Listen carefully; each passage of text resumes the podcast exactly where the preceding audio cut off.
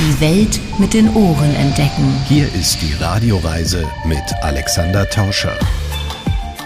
Sie hören die Radioreise mit Alexander Tauscher. Ich grüße Sie. Diesmal heißt es Alpenzypern, eine Tour der Kontraste. Die längste Zeit verbringen wir rund um Obsteig auf dem schönen Miminger Sonnenplateau. Dabei geht es zum Beispiel um Yoga unter Lerchen, um das Brennen der Lerchen, um Kräuter, die ein langes Leben versprechen und Rezepte aus Omas Zeiten. Und dann wechseln wir gedanklich aus den grünen, großen Wiesen in die eher steinige Landschaft einer Insel. Wo das wahre Herz von Zypern liegt, erfahren wir aus berufenem Munde. Und das sind sie, die Menschen dieser Radioreise. Grüß euch, da ist die Elfi vom Mimiger Plateau aus Obsteig. Ich bin der Toni Rieser, Urobsteiger. Hallo, ich bin der Andi, der Aktivguide hier am Miminger Plateau. Ja, hallo, ich bin der Niklas, komme von Obsteig. Grüß euch, ich bin der René Vöger, ich bin der Wirt und Gastgeber hier im Stern und ich freue mich auf die Sendung. Καλημέρα σε όλους. Είναι μεγάλη χαρά για μένα να βρίσκομαι στην εκπομπή του Radio Reise. Ονομάζομαι Σάβας Περδίος και είμαι ο Υφυπουργός Τουρισμού της Κύπρου. Das kommt einem doch griechisch vor, oder? Also starten wir sie, diese Reise der Kontraste. Viel Spaß Und bis gleich. Die Radioreise mit Alexander Tauscher. Das ist die Radioreise, die Sie zu neuen Horizonten bringt und damit Reiselust wecken soll. Im Studio Alexander Tauscher, herzlich willkommen hier bei uns in dieser Show. Ich habe heute Tipps vor allem für den Urlaub in der Nebensaison. Einmal eine Insel, die viel mehr als nur die bekannten Strände und Ausgrabungen zu bieten hat und einmal ein Tal, das mehr ist als nur eine Senke zwischen den Bergen. Wir starten am Miminger Plateau, das gut eine halbe Autostunde von Innsbruck, also von Tirols Landeshauptstadt, entfernt ist. Dieses Miminger Plateau bietet nicht nur zahlreiche flache Wege, sondern mehr als 2000 Sonnenstunden pro Jahr. Und zum Glück habe ich ein paar dieser Stunden da erlebt. Meine Gastgeber im Familienlandhotel Stern in Obsteig am Miminger Sonnenplateau haben das Programm dieser Reise gestaltet. Zur Großfamilie dieses Traditionshauses gehört auch Elfi Stolz. Hallo Servus, ich begrüße euch da aus dem Miminger Plateau von der Gemeinde Obsteig. Wir sind die höchstgelegene Gemeinde vom Miminger Plateau. Also der Kirchturm liegt auf 1000 Meter. Also 1000 Meter ist ja immer so Schneefallgrenze. Gell? Also darum war es uns immer wichtig, wir haben die 1000 Meter. Also bei euch schneit es ab und zu. Vor allem der Herbst ist sehr schön hier, Miminger Plateau.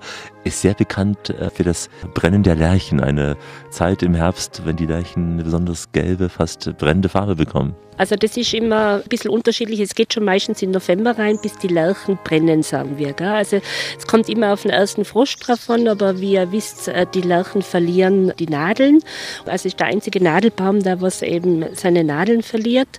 Und die Färbung ist eigentlich gleich wie beim Laubwald. Also es wird zuerst gelb und nachher werden diese Nadeln fast rot.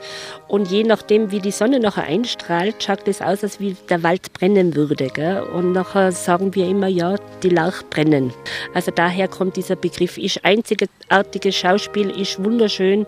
Also selbst wir Einheimischen sind da auch immer wieder angehalten, einmal wirklich reinzuschauen. Es sind wenige Tage, wo dieses Schauspiel ist, weil das ist wirklich noch so zum Ende, bevor die Nadel fällt. Gell? Also wenn nachher Regenwetter kommt oder wenn ein großer Sturm kommt, nachher fallen die Nadeln natürlich. Dann ist dieser Brand auch schon wieder gelöscht, also dann ist der schon wieder vorbei.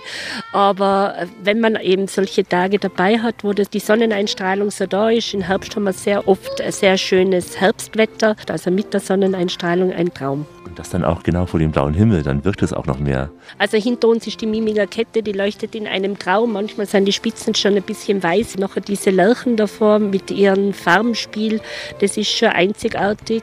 Klares Blau, ja, das Grau und nachher eben diese brennenden Lerchen davor, ist wirklich ein Schauspiel, das was man sich unbedingt einmal gönnen sollte also Natur und dazwischen eben diese Gemeinden Obsteig und Miming, die lieblich sich in dieses Landschaftsbild hineinfügen hier. In Tirol ist es einfach so, wir haben viele Täler. Diese Täler sind recht schmal. Da kommt auch wenig Sonne hin.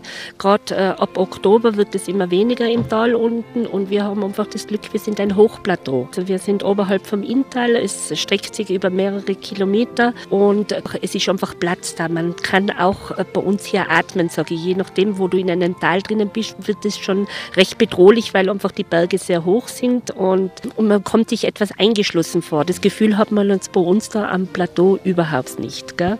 Es wirkt auch heller als zum Beispiel das Pitztal, was nicht weit von hier ist, was sehr duster ist zum Teil. Also es wird einfach im Herbst finsterer und dann hat man so im Tal unten das Gefühl, oben sind die Spitzen erleuchtet in der Sonne, unten kommt die Sonne nicht mehr so hin und dann meint man wirklich, es ist dunkel. Gell? Also es hat was Düsteres. Welche Orte sollte man hier erwandern? Was sind deine Lieblingsplätze hier auf dem Miminger Plateau?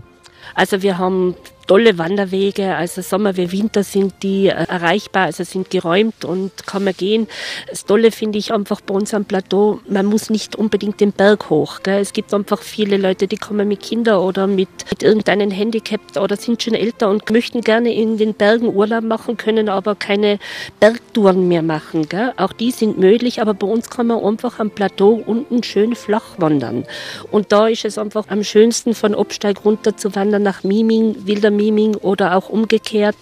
Es gibt auch tolle Busverbindungen, man kann das auch auf eine Tour machen. Es gibt tolle Rundwanderwege, also rund um das Plateau und sie sind alle schön. Also es müsst ihr einfach kommen und euch das anschauen. Oder im Winter zum Beispiel langlaufen. Ich weiß, dass man hier, wenn Schnee liegt, sehr weit und lange auch äh, langlaufen kann mit den Skiern. Eben, kannst du direkt hinterm Hotel die Langlaufskier anziehen und kannst loslaufen. Und was ich so schön finde, es ist einfach nicht überlaufen. Also du kannst einfach ruhig auf deiner Loipe ziehen. Also es ist kein Massenandrang. Wir haben keinen Massentourismus am Miminger Plateau. Da ist es wirklich noch wie vor 20, 30 Jahren mit ein bisschen mehr Luxus. Zum Glück auch.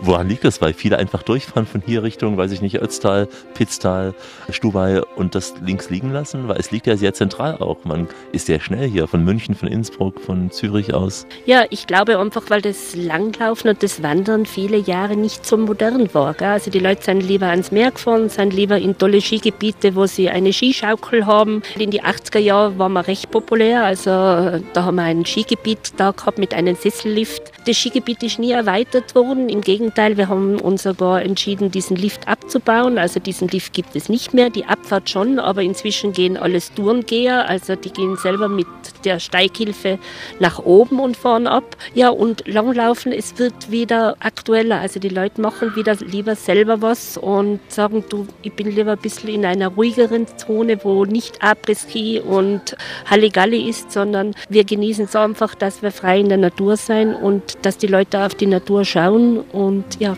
das möchten wir eigentlich weitergeben und solche Leute hätten wir gerne da. Ja, die kommen schon und äh, einer war jetzt auch da und hat die Eindrücke dieser Tour im Radioreisemikrofon eingefangen. Geschichten heute vom Miminger Sonnenplateau. Servus vom Miminger Plateau, die Radioreise mit Alexander Tauscher aus Obsteig. Wenn man nicht genau zuhört, würde man vielleicht verstehen oder denken Obststeig, also wegen der Obstbäume, aber da gibt es gar nicht so viele von denen hier.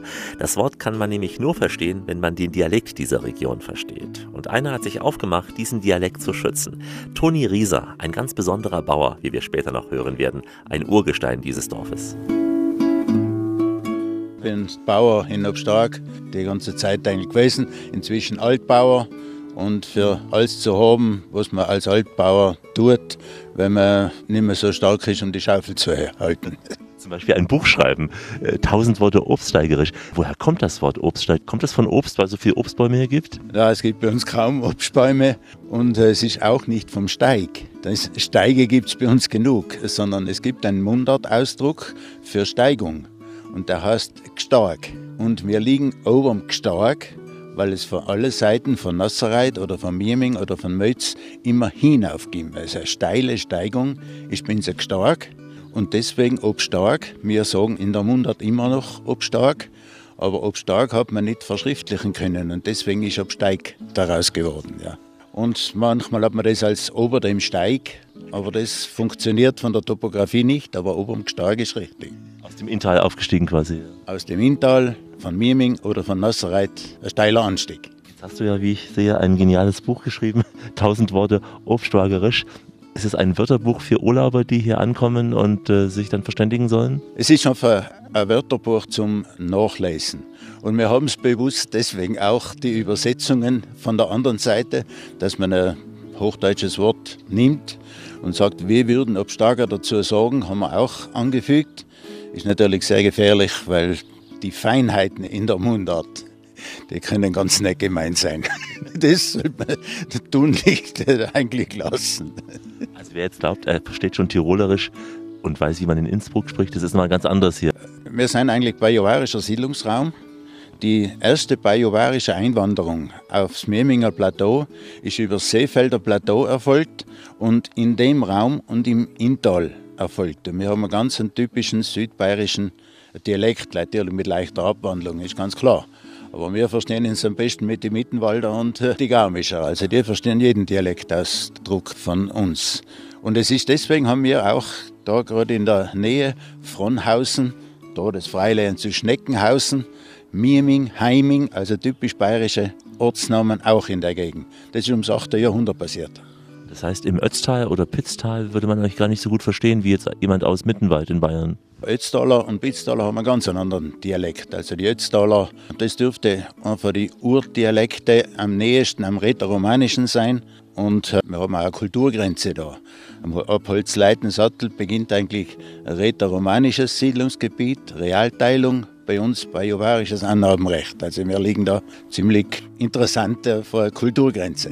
Die Radioreise im Gespräch mit Toni Rieser, ein Ökobauer einer der ersten Stunde und vor allem ein Urgestein hier in Obsteig. Wir saßen vor dem Landgasthof Stern und äh, bei uns saß auch der Gastgeber René Föber und er holte aus seinem Archiv eine CD heraus mit dem Titel Adele und Anna. Zwei aus seiner Familie im hochbetagten Alter nahmen vor einigen Jahren eine CD auf mit Liedern über ihre Heimat und darauf unter anderem ein Lied eben über Obsteig mit dem Titel Obsteiger Erde. Hören wir mal rein. Mein Heimatland im Löschenheim, wo grüne Motten denen sind, es gibt nur ein Obsteig. Diese tausend Worte, sind es beliebige oder sind es die, die vielleicht am wirklich schwierigsten zu verstehen sind für jemanden, der von auswärts kommt? Das sind beliebig, muss man sagen, die haben wir ja nicht erfunden, sondern wir haben ein Schulwörterbuch genommen und haben das alte Schulwörterbuch Wort für Wort durchgeblättert und haben geschaut, was gibt es da für einen Dialektausdruck in Obstark. Stirbt der Dialekt langsam aus oder wird er schon gepflegt hier? Wir beobachten es ja auch in Bayern, in München zum Beispiel, dass die jungen Menschen immer mehr Hochdeutsch sprechen, auch immer mehr zugereist, aber selbst die, die Bajowanen dann nicht mehr das sprechen, was sie als Kind vielleicht gelernt haben. Wie ist es hier? Sprache und in dem Moment Dialekt verändert sich ja auch jeden Tag. Ja. Das, ist, äh, das ist ganz normal im Lauf der Zeit. Man nimmt neue Geräte auf. Wir haben das Auto und den Traktor nicht gekannt. Und aus der Zeit des Fuhrwerks und den Computer haben wir nicht gekannt. Ja. Wir haben so einen lustigen Ausdruck gefunden, also bei der Vorstellung von dem Buch. Dann haben wir gesagt, Homepage würde obstargerisch klingen, wenn man nicht wüsste, dass es aus dem Englischen kommt. Und wir haben darüber gelacht, dass man das genauso wie im Dialekt nicht so schreibt, wie man spricht. Für wen ist das Buch gedacht? Für die Obsteiger? Um sich selbst zu besinnen oder doch schon wirklich für Zugereiste? Eigentlich ist es sagen wir mal, ein Geschichtswerk, dass man nachschauen kann für uns alten Absteiger, dass man noch reinschaut und sagt, ja, so haben unsere Großeltern gesprochen. Das kenne ich noch von früher her. Wir haben Dialektworte drei, die ich vor 60 Jahren das letzte Mal gehört habe. Ja, von der Schwester Madel wollte Skifahren gehen. Und meine Großmutter fragt sie, nimmst du heute die Ski oder das Zwergsbrett? Ein Zwergsbrett ist ein Snowboard. Zwergs ist quer und breit, lässt sich auch im Englischen auf Bord übersetzen. Das ist die neueste Schöpfung, die wir da rein haben. Jetzt mit uns im Radioreisegespräch sprichst du etwas ja. abgeflachtes Obsteigerisch? Ich will verstanden werden. Wenn ich jetzt Obsteigerisch rede, ist das viel schwieriger, dass man meinen Dialekt versteht, dass man versteht, was ich sagen will. Ja. Na, ich hoffe, er war gut verständlich. Toni Rieser, Geschichtenerzähler, Anekdotensammler und Autor eines Buches über den Dialekt dieser schönen Region. Mit uns einfach mal weg. Jedenfalls gedanklich die eigenen vier Wände verlassen. Die Radioreise mit Alexander Tauscher heute am schönen Miminger Sonnenplateau. Diese Region lädt gerade im Sommerhalbjahr zum Laufen ein, zum Joggen oder auch zum Nordic Walking. Mountainbiker finden unzählige Varianten für alle Anforderungen, vom Kurztrip bis zur ausgedehnten Tagestour. Das sind die Klassiker. Aber ich habe noch ein paar außergewöhnliche Outdoor-Aktivitäten herausgefunden im Gespräch mit Andy Wilhelm. Er ist nicht nur Hausmeister, sondern auch der Aktivguide im Stern.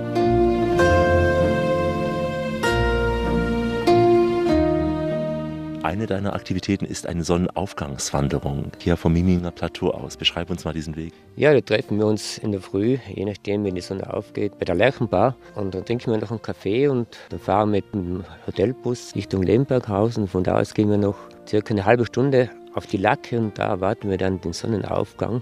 Da muss man sagen, das ist immer verschieden. Jedes Mal, ich war schon oft oben und jedes Mal ist der Sonnenaufgang was Besonderes. Wie lange läuft man hoch? Wie lange ist der Aufstieg? Ah, Der Aufstieg ist nur im Grunde eine halbe Stunde. Es ist ein bisschen steil dazwischen, aber es geht schon. Für in der Früh reicht das. Man muss ja auch schon sehr früh aufstehen im Sommer, um den Sonnenaufgang zu sehen. Im Sommer muss man auf alle Fälle früher aufstehen, um die Sonne aufgehen zu sehen. Das ist immer wieder wunderschön. Im Frühjahr sieht man sie mehr von Karwendel her oder von der Wimmernger Kette. Und im Winter dann bei den Stulberger Alpen drüben. Also es äh, geht über das ganze Tal drüber, das ganze Inntal. Wenn eine große Wanderung macht die Sonne her. Wir machen die Tour auch im Winter. Da holt uns der Wirt vom Lehmberghaus ab. Der führt uns dann rauf mit dem Kettenfahrzeug. Da gehen wir in den Schneeschuhen hoch. Es ist wunderbar, wenn es frisch geschneit hat und mit frischem Schnee Neuschnee Spuren setzt. Und da gehen wir wieder runter zum Lemberghaus und wird dann im Lemberghaus gefrühstückt. Und dann geht es mit der Rodelretour Richtung Tal. Schöne Tour. Bevor wir uns eben jetzt getroffen hatten zum Radioreisegespräch, warst du ja auch mit einer Gruppe von Damen auf einer Wanderung. Ein sehr steiler Weg hoch.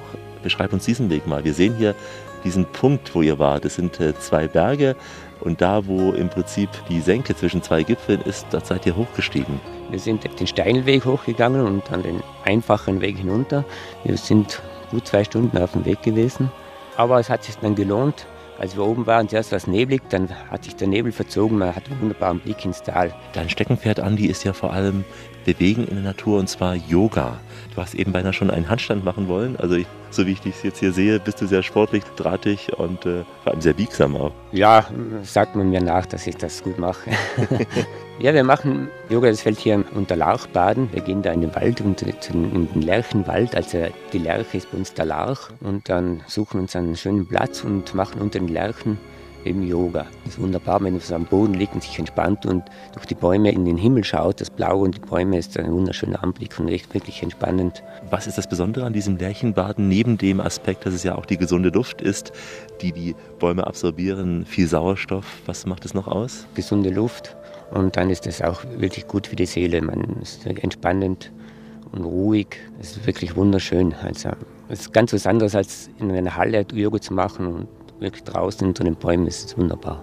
Was machst du noch aktiv mit den Gästen? Ich mache Radtouren, E-Bike-Touren, ähm, Wandertouren eben auch noch. Ich glaube, das Gebiet ist auch prädestiniert dafür. Ich habe von uns auch eine Gruppe von E-Bikern gesehen.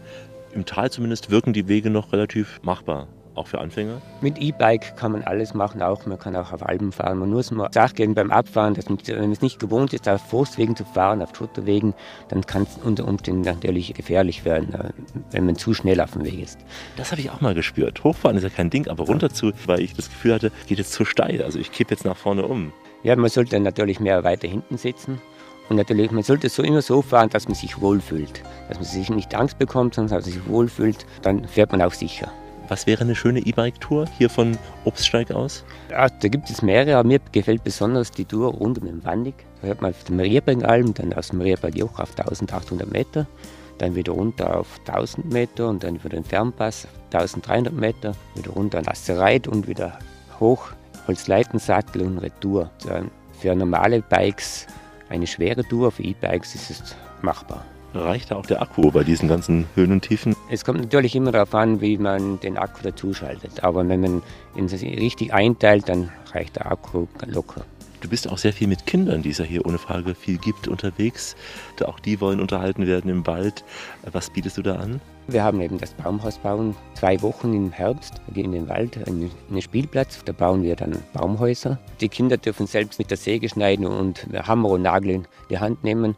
Ich helfe ihnen dabei, aber es geht darum, dass die Kinder selbst ein Baumhaus bauen mit Nägel und Hammer. Das alles, Andi, machst du ja nebenbei, weil du bist hauptberuflich als Hausmeister tätig und der hat ja in dem Hotel an sich schon ausreichend zu tun. Hattest du einfach die Inspiration, noch mehr Natur erleben zu wollen mit den Gästen gemeinsam? Oder wie kam es dazu, dass du nebenbei noch all diese Aktivitäten anbietest? Ja, das kam eigentlich dazu, weil ich recht vielseitig bin. Mir gefällt es natürlich auch, dass ich nicht nur Hausmeistertätigkeit machen muss, sondern dass ich auch aus der Natur komme und mich mit anderen Leuten beschäftigen kann, mit Kindern und eben die Radtour machen kann. Das ist eine schöne Abwechslung. Bist du hier aus der Region? Ich bin vom Nachbarort aus Nassereit. Also du kennst im Prinzip die Landschaft, die Region aus dem FF? Ja, da kenne ich mich gut aus. Und kannst dann auch den Gästen Tipps geben, wenn die sagen, ich möchte jetzt nur für zwei Stunden wohin laufen. Was würdest du empfehlen? Ich habe jetzt zum Beispiel einen halben Nachmittag Zeit von hier aus und würde einfach nur eine kleine Runde laufen wollen. Man kann die Sonnenplateau-Runde gehen, die ist variabel. Man kann sie abkürzen, man kann eine große Runde gehen, man kann sie immer wieder abkürzen und je nachdem, wie lange man eben gehen will. Die Sonnenplateau-Runde bei Sonne natürlich wärmstens empfohlen, weil es hier nicht nur sonnige Aussichten gibt, sondern auch etliche Bänke, wo man sich zurücklehnen und die Sonne inhalieren kann. Tut ja gerade im Herbst gut, wenn der graue Winter anzuklopfen droht. Mitten in der gesunden Welt heute mit uns. Die Radioreise mit Alexander Tauscher aus Obsteig auf dem Miminger Plateau in Tirol. Im Winter zählt diese Region zu den schönsten Langlaufgebieten Österreichs, denn dann sind bis zu 150 Kilometer Loipen gespurt. Unter dem Schnee ruhen dann diese vielen Kräuter, die auf den ausgedehnten Wiesen im Sommerhalbjahr wachsen. Natur pur, quasi vom Garten in die Küche. Darüber sprach ich mit Elfi Stolz von der Gastgeberfamilie im Landhotel Stern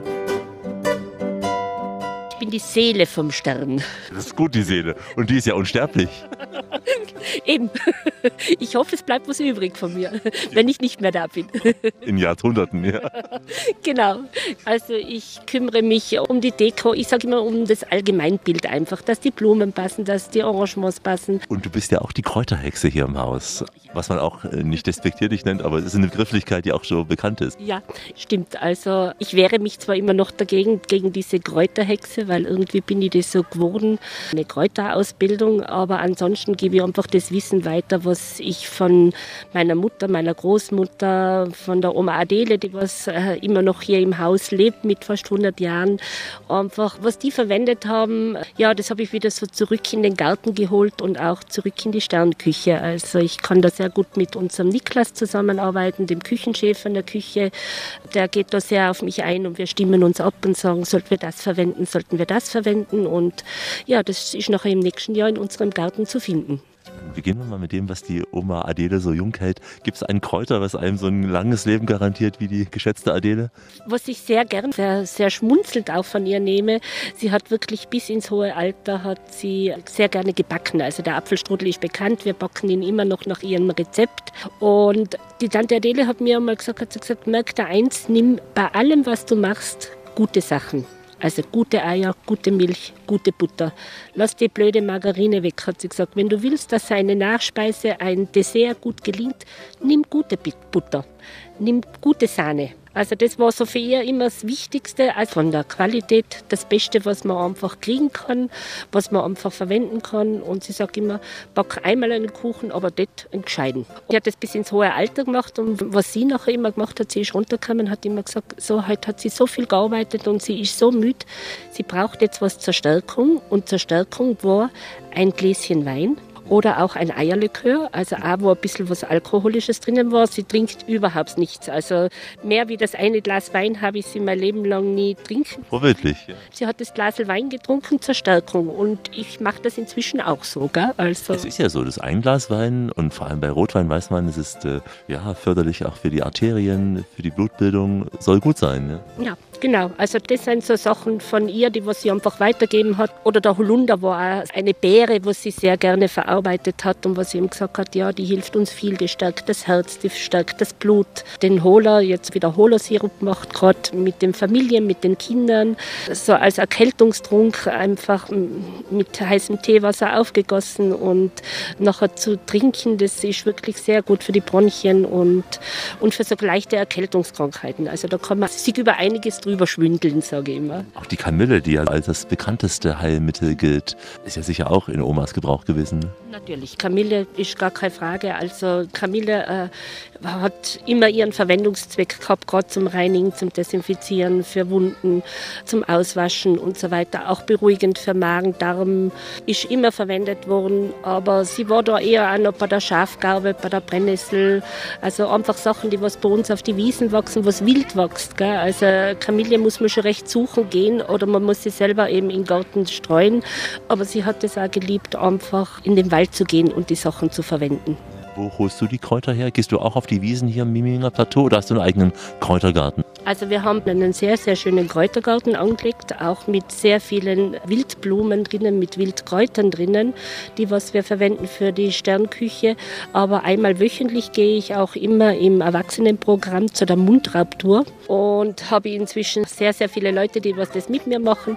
Da gehen wir genauso im Sommer in die Pilze oder im Herbst in die Beeren oder machen wir Kräuter, Sticks und so weiter. Also wir verwenden da wirklich die Wiesenkräuter, was wir finden. Ich habe eine ganze bezaubernde Hütte hier im Garten mit einem alten Ofen drinnen und nachher wird da was gekocht gemeinsam. Also da haben wir jetzt die Hagebutten getrocknet und haben selber Müsli-Riegel hergestellt. Mich freut es natürlich, wenn wöchentlich immer mehr Leute mitgehen mit mir. Und erspart sich ja auch das ein oder andere Medikament, was man sonst äh, chemikalienweise einnehmen müsste. Ja. Erstens das und zweitens finde ich einfach, es bringt man einfach so ein bisschen Zurückkehr zum Ursprung. Gell? Also wenn ich das mache mit den Leuten, sehe ich immer wieder, dass sie sagen, ach, da ist ja gar nichts dabei oder das war ja jetzt so schnell oder okay, habe ich mir noch nie gedacht, ob ich ein Müsli-Riegel selber machen sollte oder ob ich Hagebutten statt Gotcha-Beeren verwende oder was. Gell? Also das, was man einfach in die Leute hinüberbringen will. Und Gott sei Dank sind die Leute jetzt oft so, dass sie das auch wirklich annehmen und einfach das Haus noch probieren. Und schon war es einfach ein schöner Vormittag. Also auch das ist okay.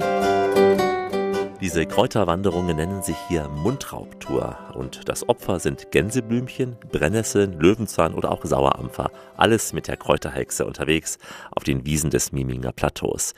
Ein unterirdisches Ökohallenbad, ein Pionier der Ökobauern und ein leidenschaftlicher Resteverwerter. Alles heute gesund hier bei uns in dieser Show. Wie immer an dieser Stelle auf Weiterhören. Die Welt mit den Ohren entdecken. Hier ist die Radioreise mit Alexander Tauscher. Richtet auf eure Lauscher, denn hier spricht der Tauscher, der Alexander, grüßt sie alle miteinander und wünscht auf diese Weise eine schöne Radioreise. Heute rund um Obsteig auf dem Miminger Plateau. Hier lebt und arbeitet ein junger, engagierter Mann namens Niklas Rappold, Chefkoch im Stern. Er kocht nach einem Motto, das irgendwie altertümlich klingt, jedenfalls nicht mehr so sexy. Man nimmt fast alles von der Pflanze und vom Tier und verwertet es irgendwie, ist aber äußerst clever, klug und sogar gesund. Butz und Stingel. Ähm, das heißt, dass wir diese ganzen Produkte als Ganzen verwenden. Sei es jetzt von einem Spargel, da machen wir aus der Schale eine Suppe. Den restlichen Spargel kochen wir dann als Beilage. Oder zum Beispiel bei einem Schwein äh, verwenden wir die Schwarte Ausnummer oder auch die Innereien, die Leber und auch das Schweinefilet als alles drum und dran. Da wird alles verwertet. Butz und Stängel heißt übersetzt Kerngehäuse und Stängel, ja, auf Tirolerisch von Kopf bis Fuß heißt genau, dass da wirklich alles verwendet wird. Und das ist uns eigentlich sehr wichtig, nicht, dass nur die Edelteile verwendet werden. Du weißt genau beim Schwein, was ich alles verwerten kann? Genau, also wir bekommen diese ganzen Tiere schon zerlegt. Wir haben den Absteig, haben einen Metzger, der macht uns das. Und dann wissen wir auch, was wir mit diesen jeweiligen Teilen machen. Sei es ein Braten, sei es ein Gulasch. Bei Obst, Gemüse heißt es ja auch Schalen, Innenwände, wie auch immer, die haben auch viel Ballaststoffe.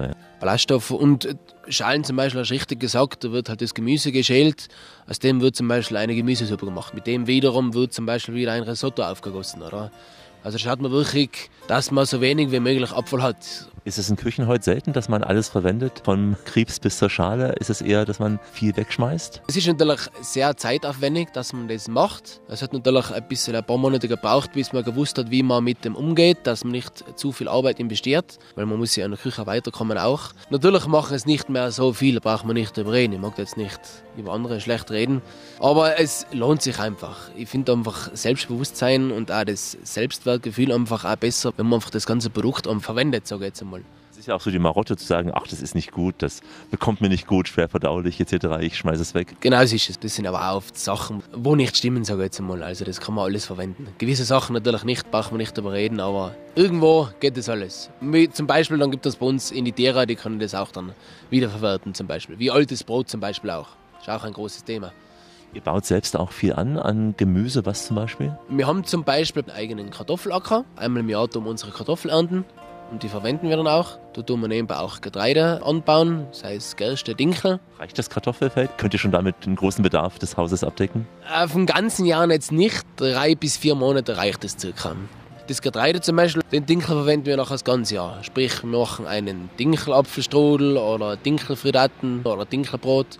Da haben wir eine eigene Mühle gekauft und das verwenden wir nachher das ganze Jahr. Da kann man schön immer ein Jahr aus und das Jahr darauf bauen wir wieder ein neues Getreide an, Gerste zum Beispiel oder Roggen. Du legst sehr viel Wert darauf, die Produkte frisch zu beziehen, hier aus dem Ort, aus dem Dorf. Auch die Milch direkt hier aus dem Miminger Plateau. Also wir probieren wirklich, äh, wirklich regional das durchzuziehen. Den Fisch haben wir zum Beispiel auch. Es gibt nur einen Fisch hier vor Ort von Stamms unten, das ist ca.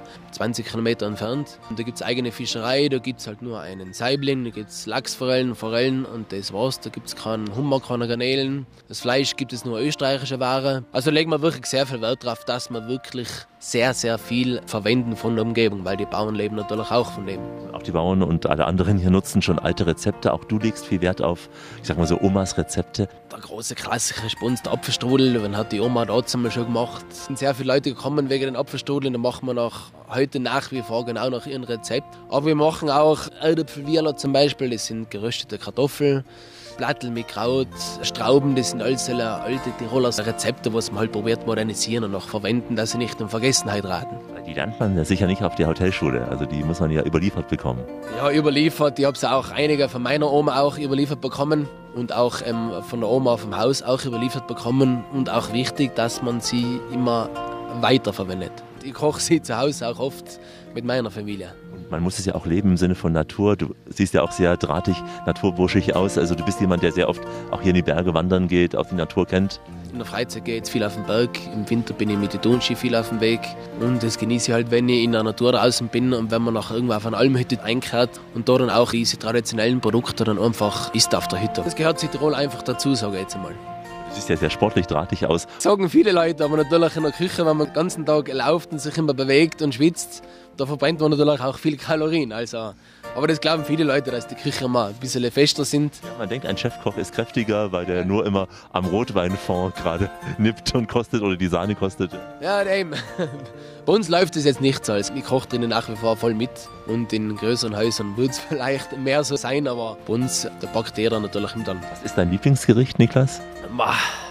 Das ist sehr, sehr schwierig. Also ein Lieblingsgericht, ich mag gerne Schmargerichte, mag ich gerne. Sprich, äh, sei es jetzt ein Braten, sei es Gulasch. Ich mag auch sehr gerne, muss ich auch gestehen, diese Teigtaschen, Schlutzkopfen, so diese Sachen in der vegetarischen Richtung. Einfach mal normal bodenständig, sage ich jetzt mal. Bodenständige Küche. Ich denke, Niklas lebt auch das, was der Dalai Lama einmal sagte. Widme dich der Liebe und dem Kochen mit ganzem Herzen. Hier ist Rias, rein in Austrias Schätze. Dazu zählt auch das Miminger Plateau in der Radioreise mit Alexander Tauscher. Es geht heute vor allem um das gesunde Leben in dieser Region, was Urlauber erleben und dann auch idealerweise zu Hause ein wenig jedenfalls umsetzen können, wenn sie denn wollen. Aber ich weiß, nach dem Urlaub ist immer leicht reden und zu Hause, naja, da kehrt dann doch der Alltag ein. Die Überzeugung von biologisch nachhaltiger Landwirtschaft jedenfalls liegt auch bei der Familie Andreas Rieser tief. Schon der Vater Toni ist ein Biopionier und ich traf ihn in Obsteig, denn er ist quasi der Nachbar von der Gasthausfamilie Vöger. Sein Bauernhof besteht aus rund 17 Hektar Grünland, 5 Hektar Ackerland mit Roggen, Weizen und Dinkel. Dazu noch Rinder, Hühner, Schweine, die in der Haltung, in Futtermittel oder auch Schlachtung als Biotiere bezeichnet werden können. Ich war einer von den ersten Umsteiger von der konventionellen Landwirtschaft, die Biolandwirtschaft in unserer Gegend da.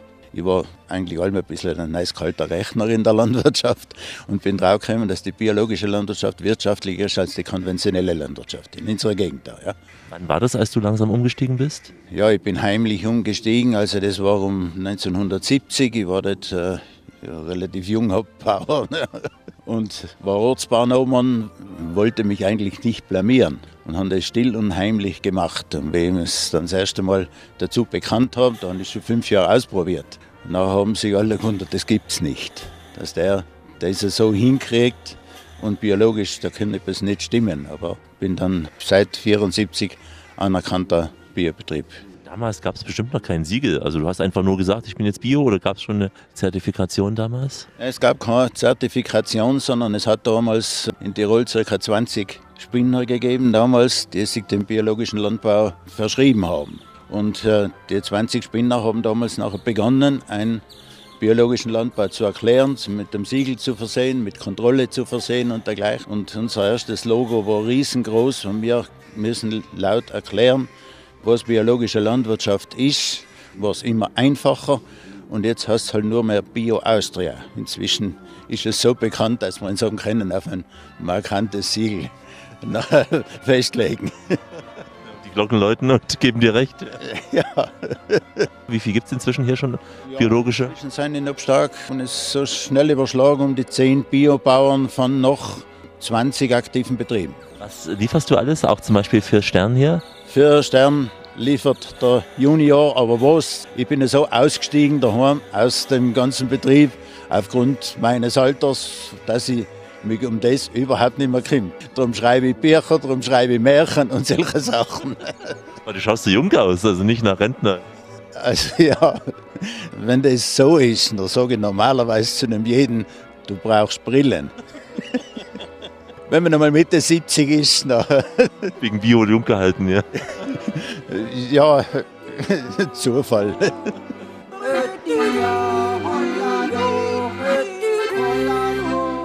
Toni Rieser, du bist nicht nur einer der ersten Ökobauern hier in Tirol und äh, sehr fortschrittlich und Vorreiter gewesen hier in Obsteig. Du hast auch diesen Lerchwiesenweg entwickelt. Dieses Lerchbaden kennen wir. Wir wissen, es gibt dieses Lerchenbrennen.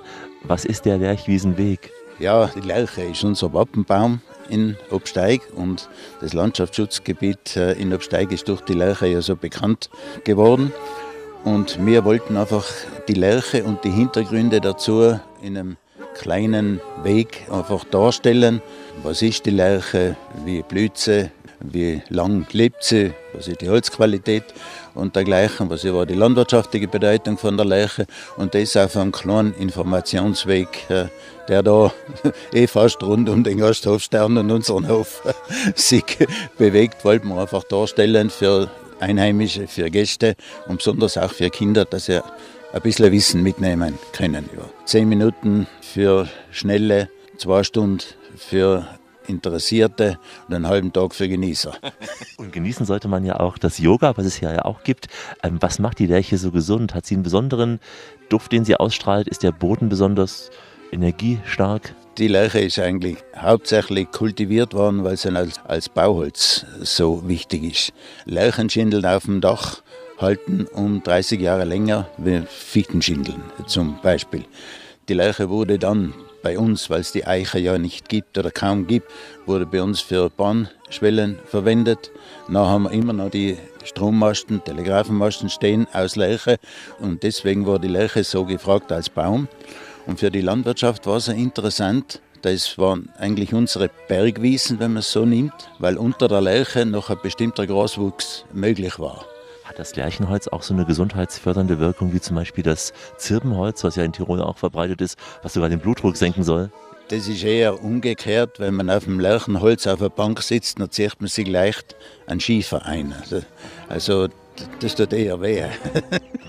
Steigt der Blutdruck? Ja. Da steigt der Blutdruck.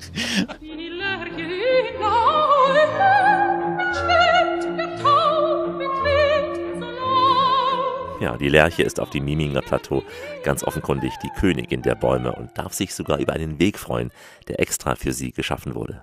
Wir sagen es laut, wir sagen es leise. Hier ist die Radioreise und Alexander Tauscher ist der Urlaubsplauscher, heute mit Geschichten vom Miminger Plateau. Wir erleben heute einen Ort, an dem Nachhaltigkeit großgeschrieben wird. Nicht erst seitdem Politiker oder Parteien das für sich reklamieren.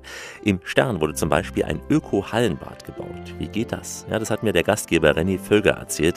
In seinem Haus wurde außerdem ein ehemaliger Stadel, also ein Stall, zu einem Erlebnisspielstadel umgebaut. Vom Kreativraum über den Lese- und Kuschelraum gelangt man ganz oben in die Sternwarte. Also Gräsenk, ich bin der Wirt und Gastgeber hier im Stern und darf den Familienbetrieb in der gut 20. Generation weiterführen. 20 Generationen, ein halbes Jahrtausend, ja. So ungefähr. Also die Familiengeschichte geht auf 1509 zurück und da hatten wir ein Wirtshaus am Fernpass oben. War natürlich nur ganz was anderes. Und vor 100 Jahren haben sie entschieden, dass sie den Fernpass verlassen, weil die Bahn die Pferdekutschen ersetzt haben. Und dann sind sie hierher gekommen nach Obsteig zum Stern. Wäre sicher heute auch angesichts mancher Staus lukrativ, da oben was zu haben. Ja, aber so viel Verkehr hätte ich nicht gern vor meiner Haustür. Also lukrativ ja, aber das muss es ja nicht immer sein.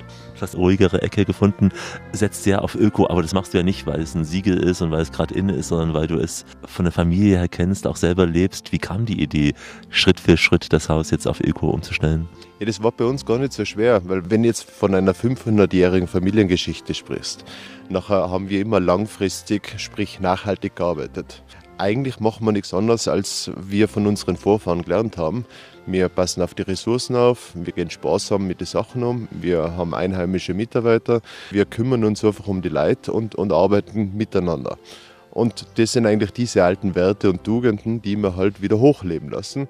Und da haben wir uns gar nicht so umstellen müssen. Und wir haben halt das große Glück, dass, dass auch die Welt jetzt wieder so tickt und dass wir jetzt gerade sozusagen in sind. Das Wort in im Sinne von öko-nachhaltig, das war ein Wort, was man so nachhaltig vor 10, 15 Jahren nur von Politikerreden gehört hat, ja. Ja, leider hat man es halt bei uns ein bisschen verlernt, dass man wirklich in die nächsten Generationen denkt. Und wir als Familienbetrieb haben das halt immer gemacht. Und dadurch war die Umstellung für uns nicht wahnsinnig schwierig. Was wir natürlich machen, wir leben das jetzt moderner. Also wir nehmen natürlich die modernen Wörter, wir probieren auch gewisse Sachen erlebbarer zu machen und Erlebnisse reinzusetzen. Aber im Endeffekt ist es nichts anderes, als wir von unseren Großeltern gelernt haben. Was war das Erste, was du damals umgesetzt hast? War das die Ernährung oder schon im Sinne von Energiesparen? Also, wir haben eine Klimabilanz gemacht, haben uns angeschaut, was kann man verbessern. Und die zwei großen Hebel, was wir im Haus gehabt haben, das war einmal die Energie und zum Zweiten der Einkauf von Lebensmitteln. Und die haben wir gleich mal anpackt. Wir haben umgestellt auf Ökoenergie. Stück für Stück haben wir nur mehr erneuerbare Energien im Haus, können auch ein Viertel schon selber herstellen durch Sonnenenergie. Und im Lebensmittelbereich einfach die Umstellung, dass wir nur mehr mit regionalen Bauern zusammenarbeiten und äh, nur mehr nach der Saison kochen und versuchen so einfach sehr, sehr ökologisch wertvoll und nachhaltig zu arbeiten. Ihr habt ein Hallenbad gebaut, was jetzt auch nicht außergewöhnlich ist, aber ihr habt es unter der Erde gemacht, was auf den ersten Blick vielleicht nicht so attraktiv wirkt, weil man denkt, ist ja kein Licht, kann ich mich nicht sonnen im Sommer, aber es hat ja einen Hintergrund gehabt. Wir haben uns lange, lange gewehrt, ein Hallenbad zu bauen, weil, Entschuldigung, wenn ich so sage, ein Hallenbad ist eine energetische Wildsau. Und darum haben wir gesagt, das passt nicht zu unser Haus und das ist ein gewachsenes Haus, jetzt ist das ein Schwimmbadhotel und hast so einen Energiefresser dabei. Haben das lange auf die Bank geschoben. Dann war die große Frage, geht Hallenbad ökologisch? Die Hygiene muss passen, das heißt, du kommst um das Chlor nicht herum. Du kommst um gewisse Baumaterialien nicht herum. Aber wir haben gemerkt, es gibt noch viele, viele andere Bereiche, wo wir ansetzen können. Und so ist dann auch die Idee des Unterirdischen gekommen. Unterirdisch deswegen, weil wir konnten oberhalb vom Schwimmbad ein Gründach schaffen, eine Fläche, die wir der Natur zurückgeben, den Insekten und Bienen. Unterirdisch auch deswegen, weil es ist eingesetzt in der Erde und dadurch ist es so der natürliche Dämmstoff Erde ist rundherum und du kriegst es energetisch viel besser hin. Woher kam der Name Sternentaucher? Es gibt ja bei uns den Drachensee und da gibt es eine wunderschöne Sage darum, dass dann ein Schatz untergegangen ist in dem Drachensee und das ist jetzt äh, das Wasser, was vom Drachensee runterfließt, ist das Gold der Absteiger. Diese Geschichte wollten wir reinbringen. Der Drachensee ist so ein bisschen ästhetische Vorlage vom Schwimmbad und gleichzeitig haben wir Sternenbilder, das Sternenbild des Drachens am Boden vom Schwimmbad reingesetzt und den kann man ertauchen. Dieses unterirdische Bauen ist ja clever. Siehst du es auch als Vorbild für andere, dass man noch mehr unter der Erde baut? Ist ja in Städten nur bedingt möglich oder ist es einfach in dem Fall clever gewesen? Für unsere Seite war es sehr, sehr clever und, und wir wollen das Wissen unserer Branche teilen, dass wenn im Tourismus was gemacht wird, dass das ja nicht der Widerspruch ist, nachhaltig zu arbeiten und wirtschaftlich zu arbeiten, sondern dass du das ein Win-Win machen kannst. Weil ich denke, für den Alpentourismus ist das die einzige mögliche Zukunft. Dafür auch für Städte wie Ischgl, die schon sehr eng bebaut sind. Absolut. Also wir leben in den Alpen. Die Alpen sind ein sensibler Raum. Vom Klimawandel sind wir in den Alpen stark betroffen, wenn wir denken, wie sich der Winter entwickeln kann. Und ich glaube, da ist es einfach wichtig, dass alle, die irgendwo in einer Verantwortung liegen, dass die sich auch bemühen, dass man das kombiniert. Unterhaltung mit Haltung. Ein klares Plädoyer für ein ressourcenschonendes Wachstum in den Alpen. Ich kann mir vorstellen, dass dieses Thema auf Zypern auch ein Thema sein wird. Es gibt dort Hotelburgen, die alles andere als schön aussehen. Warum sage ich das? Weil wir gleich noch Tipps haben für das Herz dieser Insel. Also ein großer Kontrast von A nach Z hier bei uns in der Radioreise. Yassas, die Radioreise mit Alexander Tauscher ist auf Zypern gelandet, jedenfalls gedanklich. Denn auf dem Rückweg von Tirol traf ich in München den Tourismusminister dieser Insel, Savas Perdios. Ich sprach mit ihm darüber, welches Bild wir über Zypern haben und welche Bilder er selbst erzeugen will. Denn wir haben ja bei Zypern meist Sonne und Strand vor Augen. Doch die Insel bietet mehr, also schwenken wir gedanklich um, lassen die schönen Tiroler Berge hinter uns, legen die warmen Klamotten zur Seite und stimmen uns musikalisch ein auf Zypern. E scevere vennanna da stringere vennizin Με στους βρούς εφτά δαράδα πλανή διριβίδες για δαραντουρου βουρούδα μου Τριαλαλαραλαλαλαλα Τριαλαλαραλαλαλα Die Deutschen lieben Griechenland und sie kennen viele Inseln, aber Zypern ist eine Insel, die man vielleicht vom Vorbeifliegen kennt. Einige waren zum Badeurlaub. Beginnen wir mal mit den touristischen Höhepunkten. Was sollte man gesehen haben? Die Klassiker Paphos, wenn Sie ein paar aufzählen, was aus Ihrer Sicht zu den wichtigsten gehört. Ja, zuerst muss ich sagen, dass alle kennen die Sommerferien. Wir haben auch die Sommerferien, aber äh, ich muss sagen, dass Zypern sehr viel zu tun hat, auch im Winter. Zum Beispiel die Christmas Villages. Dort kann man äh, fünf oder sechs Villages, Dörfer besuchen, also mit Lichte, das ganze äh, Produkt. Und was auch, was wir gemacht haben, die Heartland of Legends ähm, Route, die ist eine tolle Experience, dass man sehen kann, wie man Halloumi macht, wie man zypriotische Spezialitäten macht äh, zu Hause. Die ist äh, fast äh, 3000 Kilometer lang. Die passt nur von die Bergen und äh, die Dörfer.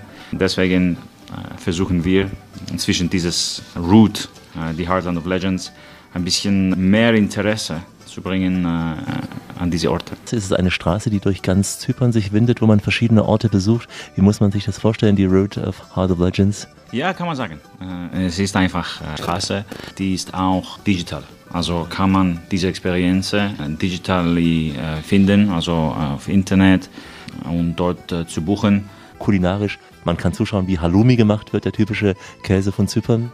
Ich denke, dass äh, unsere Küche sehr, sehr interessant ist, sehr historisch und äh, nicht nur zum Beispiel Halloumi oder Käse oder Marmelade und das alles, auch wie man äh, in Zypern Wein macht äh, und natürlich Commandaria, die ist ein Wein, ein des ältesten des Welt.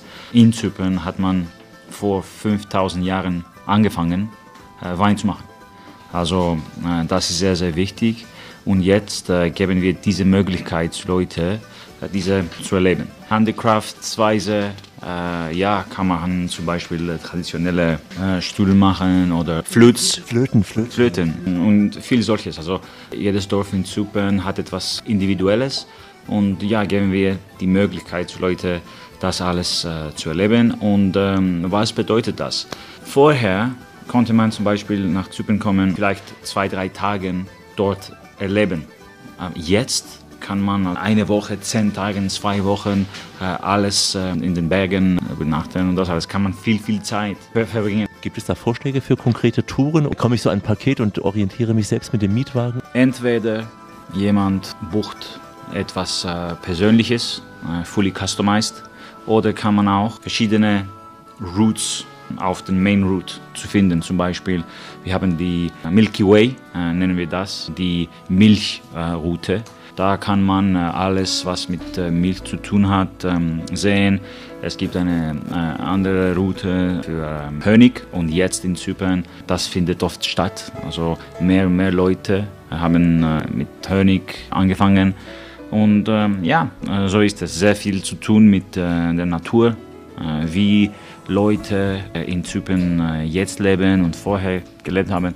Also ähm, es ist unsere Möglichkeit, diese Stories zu erzählen, wie man seit ähm, sehr vielen Jahren in Zypern äh, gelebt hat. Und ja, deswegen nennen wir das Heartland of Legends. Heartland, weil es alles zu tun hat mit ähm, die Bergen, die Dörfer, das Heartland unserer Insels.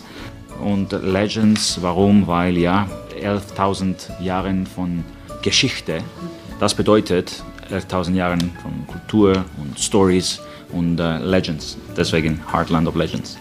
Eben nicht nur Paphos, Limassol, die bekannten Orte und nicht nur die Badeorte. Sie wollen die Touristen eigentlich etwas weg von den Stränden ins Landesinnere locken. Paphos und Limassol und auch Larnaca und Nicosia, alle haben auch Berge. Nicht viele Leute wissen das. Sie haben auch einige Food-Festivals in Zypern. Gibt es eine Kaffeefest, ein International Coffee Festival. Es gibt auch ein Cyprus Breakfast Festival und äh, viele Festivals, die von unseren Produkten sprechen. Also wir haben ein Festival von Apfeln. Wahrscheinlich auch viele Weinfeste und Weinfestivals. Viele Weinfestivals natürlich. Jedes Dorf hat sein eigenes Festival.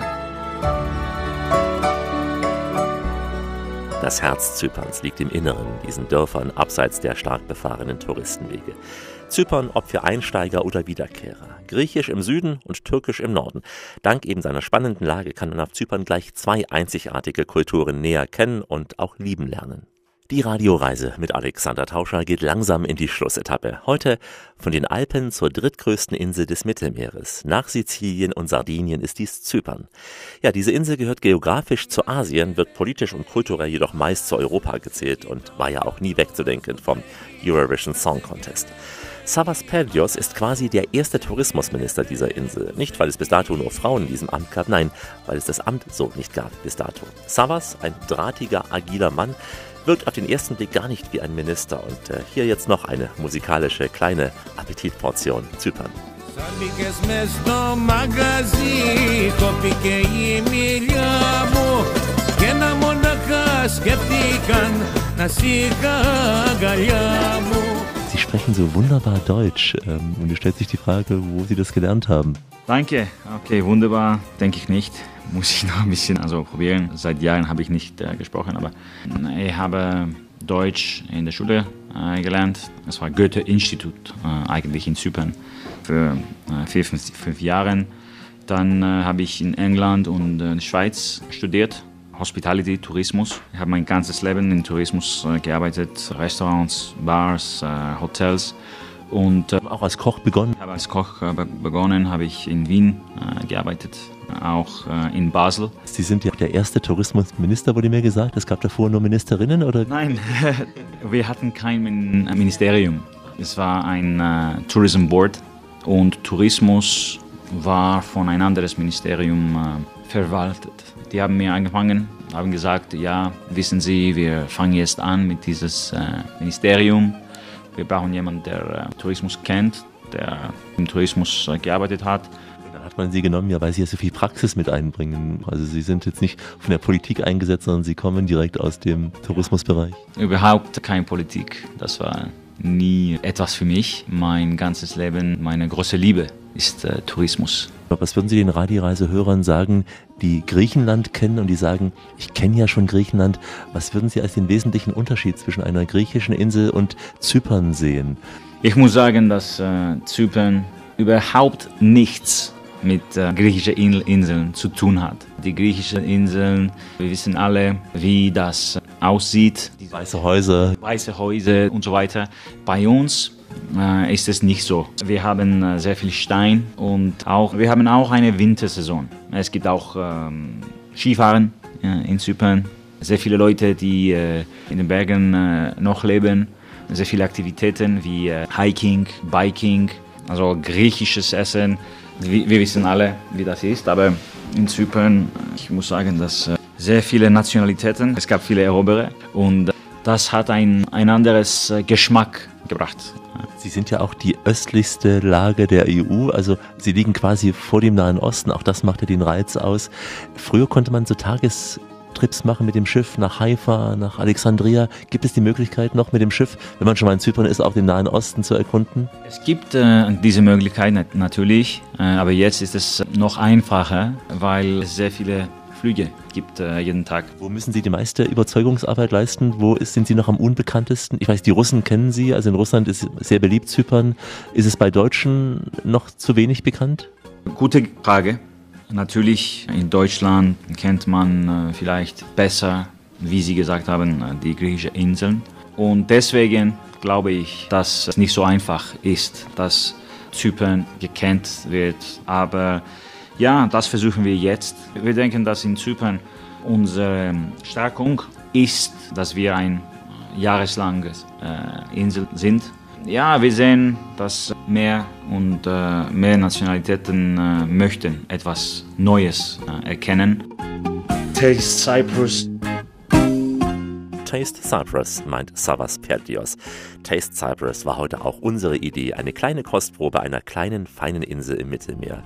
Ist nicht ganz um die Ecke, jedenfalls etwas weiter als eine Reise auf das schöne Miminger Sonnenplateau. Und wenn der Kontrast zu groß war, bei uns geht es jederzeit auch in Ruhe noch einmal zum Nachhören. Unter www.radioreise.de gibt es diese Sendung als Podcast und dazu auch die Bilder und Texte im Blog. Da haben wir auch weitere Reisen ins östliche Mittelmeer. Eine Tour zum Beispiel von Jaffa bis nach Antalya mit kurzem Stopp auch auf Zypern. Viele Reisen nach Israel und einige auch nach Griechenland sowie eine Radioreise in die Region Antalya. Unser Österreich-Angebot, das sprengt ohnehin alle Grenzen. Einfach mal reinklicken. www.radioreise.de und überall da, wo man gute Podcasts finden kann. Ich sage zum Abschied Goodbye, Adios, Hey, Gül Gül, Abiderloge, Ayowomba, bis Vidania, Tschüss, Marhaba und Shalom. Auf Zypern sagt man Antiosas und Ja und am Obststeig natürlich Servus.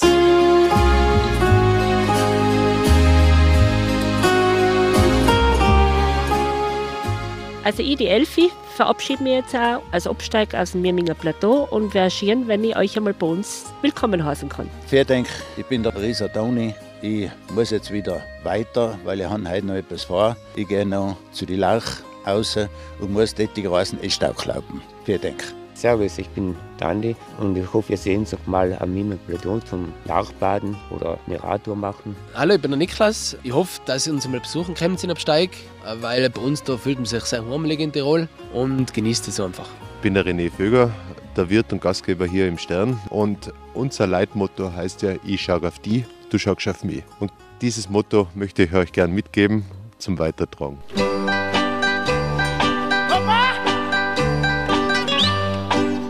Ήταν μια μεγάλη χαρά ε, για μένα να είμαι εδώ σήμερα στην εκπομπή του Radio Rise. Ο Σάβα Περδίος, Υπουργός Τουρισμού της Κύπρου.